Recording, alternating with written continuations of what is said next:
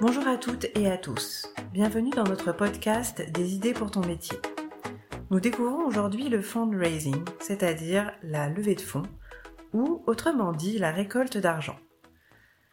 De l'argent, pourquoi faire? C'est ce que nous explique Élise, responsable de la collecte de fonds dans un centre hospitalier spécialisé en cancérologie. Elle nous parle de son quotidien et du sens qu'elle y trouve. Bonjour Élise. Bonjour. Alors, avant de nous parler de ton métier, est-ce que tu peux euh, nous dire juste quelques mots sur toi et sur les envies de métier que tu avais éventuellement euh, quand tu étais adolescente? Alors, quand j'étais adolescente, moi, j'avais vraiment aucune idée de ce que je voulais faire plus tard. Je savais juste que j'avais envie d'être utile, de faire un métier où on aidait euh, d'autres personnes, parce que dans ma vie personnelle, euh, j'ai un frère qui est en situation de handicap et euh, une maman qui est très investie dans les associations. Donc, euh, c'était un peu un modèle pour moi et je me suis dit que j'allais faire ça. Mais j'avais pas d'idée prédéfinie. Donc, j'ai fait des études vraiment généralistes en école de commerce, ce qui me permettait de faire un grand nombre de métiers après. D'accord, un métier utile. J'entends que tu as trouvé ta voie. Alors, quel est ton métier et est-ce que tu peux nous dire un peu plus de quoi il s'agit? Oui, alors aujourd'hui, je suis responsable de la collecte de fonds. Je travaille en fait dans un hôpital qui est spécialisé en cancérologie à Lyon et mon métier, c'est de lever des fonds pour la recherche. Donc je dirige une équipe de six personnes et tout au long de l'année, on met en place des événements, on fait des rencontres pour obtenir de l'argent qui nous permet de financer les travaux de recherche qui sont menés par des chercheurs qui travaillent au sein de l'hôpital.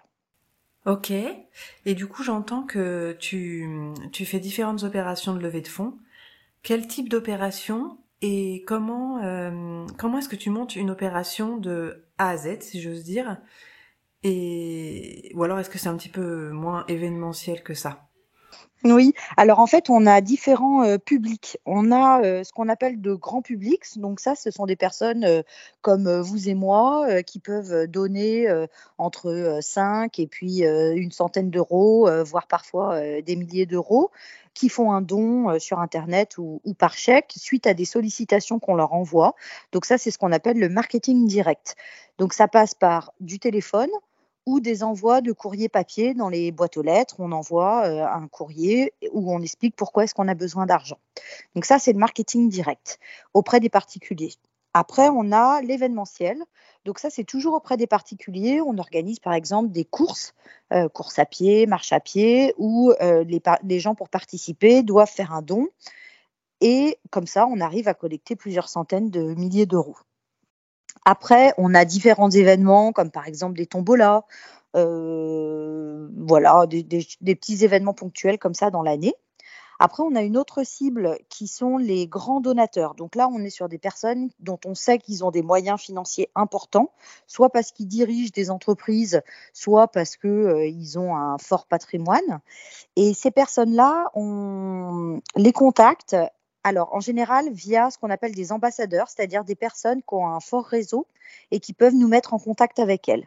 Et quand on obtient des rendez-vous, on se déplace souvent avec euh, notre directeur de la recherche ou le directeur de l'hôpital et on, les, on leur explique euh, tout ce qui est fait au centre et ce pourquoi on a besoin d'argent et on leur euh, demande d'y contribuer. Après, on a aussi des associations qui nous aident en faisant des événements comme des spectacles de théâtre, des spectacles de danse, des choses comme ça.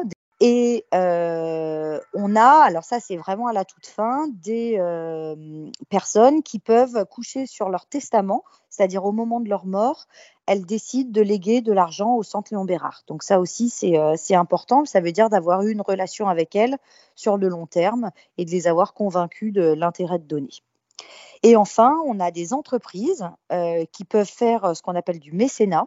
Donc c'est aussi des dons d'argent euh, la plupart du temps, parfois il y a du mécénat de compétences où ils prêtent des salariés, mais nous, c'est surtout le mécénat d'argent qui nous intéresse. Et donc, elle nous donne euh, des dizaines de milliers d'euros pour contribuer à un programme de recherche. Et voilà, avec tout ça, on arrive à lever des millions euh, chaque année. Le, quotidien ne doit pas être monotone. non, pas du tout. On a à chaque fois plein de choses différentes. Et ce qui est important, c'est pour monter une opération de collecte de fonds, on part au départ avec un objectif. On, on a un besoin, ça c'est hyper important de bien le définir. On sait que telle équipe de recherche, elle a besoin d'un équipement en particulier, par exemple ce qu'on appelle un séquenceur d'ADN, ce qui permet de de séquencer les, les, cellules cancéreuses et de voir un petit peu quels sont les gènes qui ont muté. Et donc ça, ça permet après de proposer des traitements beaucoup plus ciblés, beaucoup plus efficaces pour, euh, pour les personnes.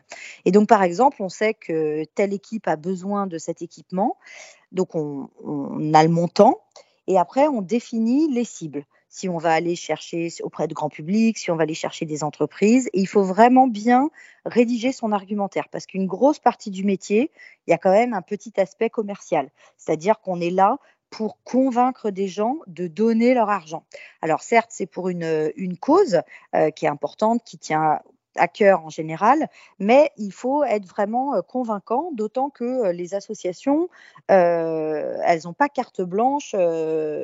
il, faut faire attention, il faut tenir au, courant les gens de ce qu'on fait, il faut être très transparent avec eux, et, et ça, ça demande bah, de bien connaître son organisation et puis d'être convaincant au moment de, de leur parler. Donc ça demande de la réflexion avant de passer à l'action.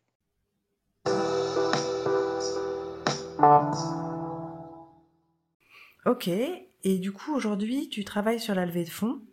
Euh, est-ce que tu as toujours fait ça? Quel a été ton, parcours pour arriver jusqu'ici?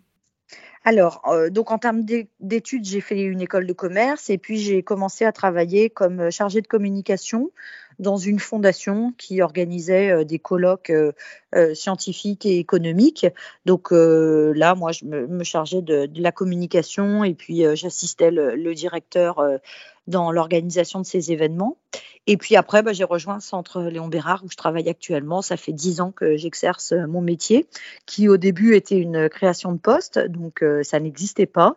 Il y avait la volonté euh, de développer les, fonds. On m'a donné cette mission et aujourd'hui, on est six personnes et on collecte à peu près 6 millions d'euros par an. Bravo. Merci beaucoup de projets financés, euh, beaucoup de satisfaction euh, de ce point de vue-là, j'imagine.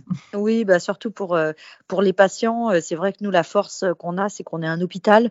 Donc, les, les, patients, on les croise tous les jours, on sait tous les jours pourquoi est-ce qu'on travaille, pourquoi est-ce qu'on se lève et pourquoi est-ce qu'on se, se bat pour convaincre des gens de nous aider. Ouais. Est-ce que justement, dans, dans cet esprit, il y a une rencontre inoubliable, un moment assez mémorable dans ton activité que tu aimerais nous raconter? Alors euh, oui, euh, une fois, euh, donc c'était il y a quelques années de ça, j'ai reçu un appel d'un président d'une mutuelle que je connaissais parce qu'il nous aidait de temps en temps et il m'a demandé de venir en rendez-vous pour discuter.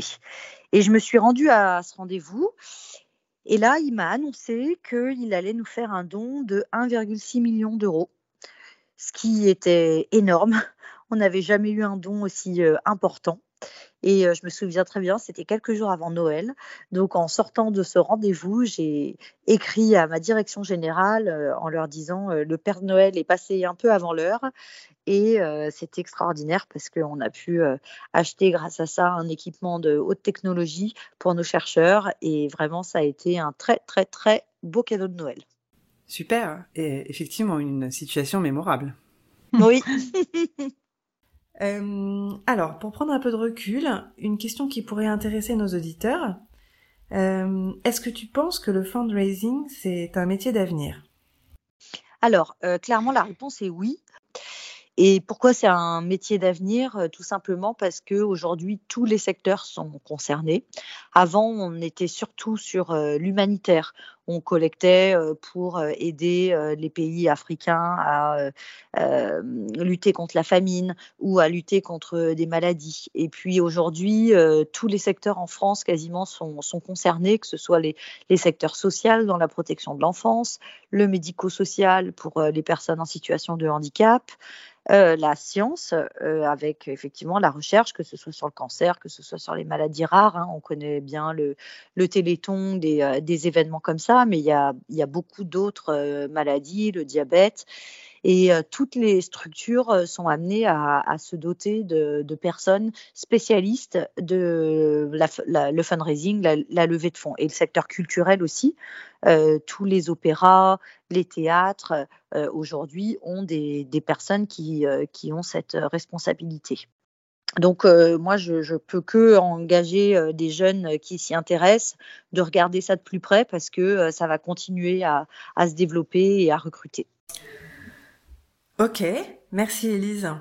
Euh, on arrive à la fin de notre échange et pour finir, je voulais que tu nous donnes un mot pour caractériser ton métier.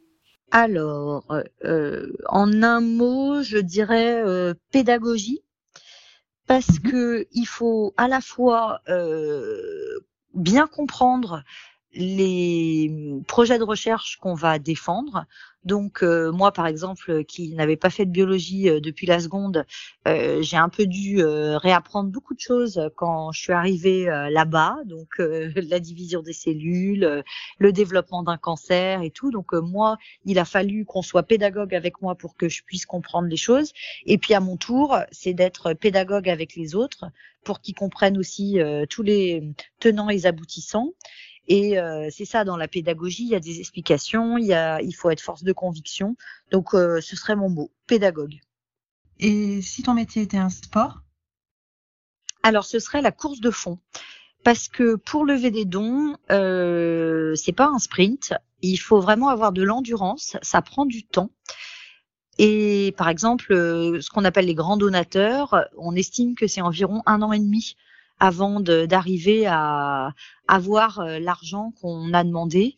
Euh, suite au premier rendez-vous qu'on a qu'on a eu. Donc il faut vraiment être persévérant, continuer à y croire, être patient. Et donc euh, pour moi, ça résume un petit peu la, course de fond. Merci beaucoup, Elise. Merci beaucoup pour ton témoignage passionnant. bah, merci d'avoir pensé à moi. J'espère que ce témoignage vous a plu et vous aura donné des idées pour votre futur métier. Si cet épisode vous a intéressé, dites-le nous en commentaire et partagez cet épisode autour de vous. Dites-nous aussi quel métier vous aimeriez découvrir prochainement. À bientôt!